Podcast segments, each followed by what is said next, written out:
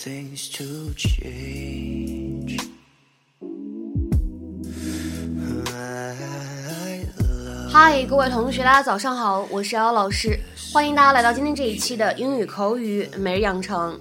今天的话呢，我们来学习这样一段比较长的台词。 She always thought you married beneath you, and she let me know it.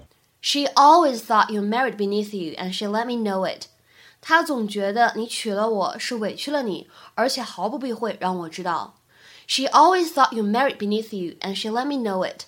She always thought you married beneath you, and she let me know it.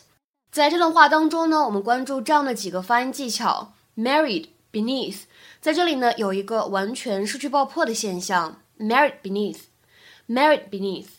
然后呢，and she 出现在一起，有一个不完全失去爆破 ，and she，and she。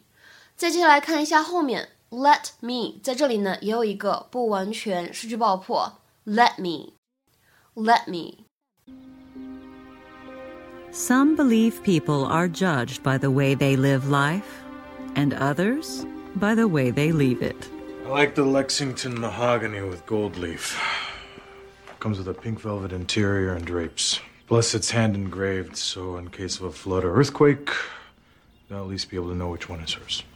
Don't you think that's a little over the top? Only the best for Mama.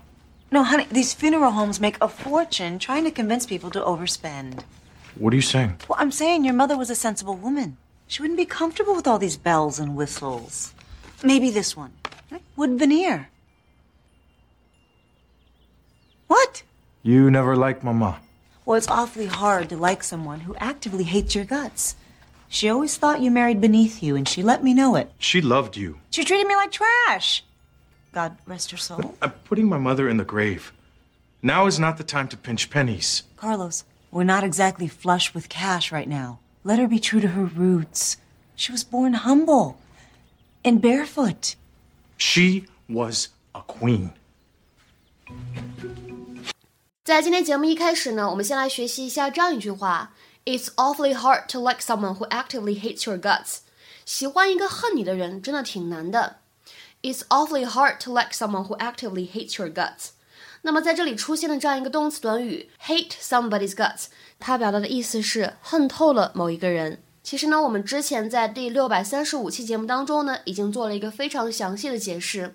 当时呢，我们是在讲解这个《Friends》Season Two Episode Two《老友记》的第二季第二集，大家呢可以去复习一下。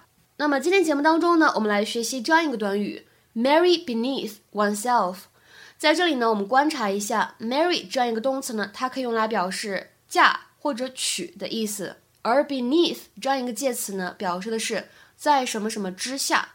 所以呢，这样一个动词短语，大家能够猜得出来，它表示的意思是嫁给或者我们说娶了一个不如你的人，或者说和社会地位比自己低的人结婚，我们就用 marry beneath oneself。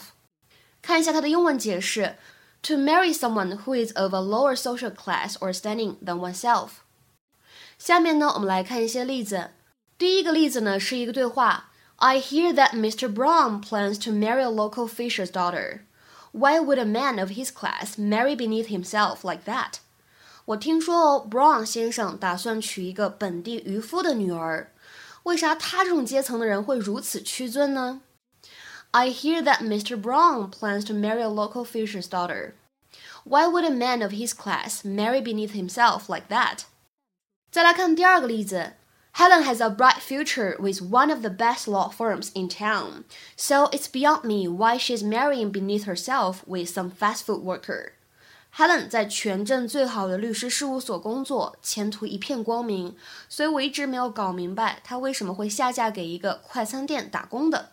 Helen has a bright future with one of the best law firms in town, so it's beyond me why she's marrying beneath herself with some fast food worker. 那么看完这样的两个例句呢，其实让我想起来，我们以前在节目当中呢学过一个这样的表达，叫做 A is out of B's league。A is out of B's league。大家还记得这样一个短语吗？你觉得它的意思是 A 配不上 B，还是 B 配不上 A 呢？大家可以留言告诉我们。那么与此同时呢，希望大家完成今天的翻译作业，看一下这样一句话：如果你找一个社会地位不如你的去结婚，你的爸妈肯定会气炸。如果你找一个社会地位不如你的去结婚，你的爸妈肯定会气炸。那么这样一句话应该如何使用我们刚才讲过的这个 marry beneath oneself 来造句呢？期待各位同学的踊跃发言。我们今天节目呢就先讲到这里，拜拜。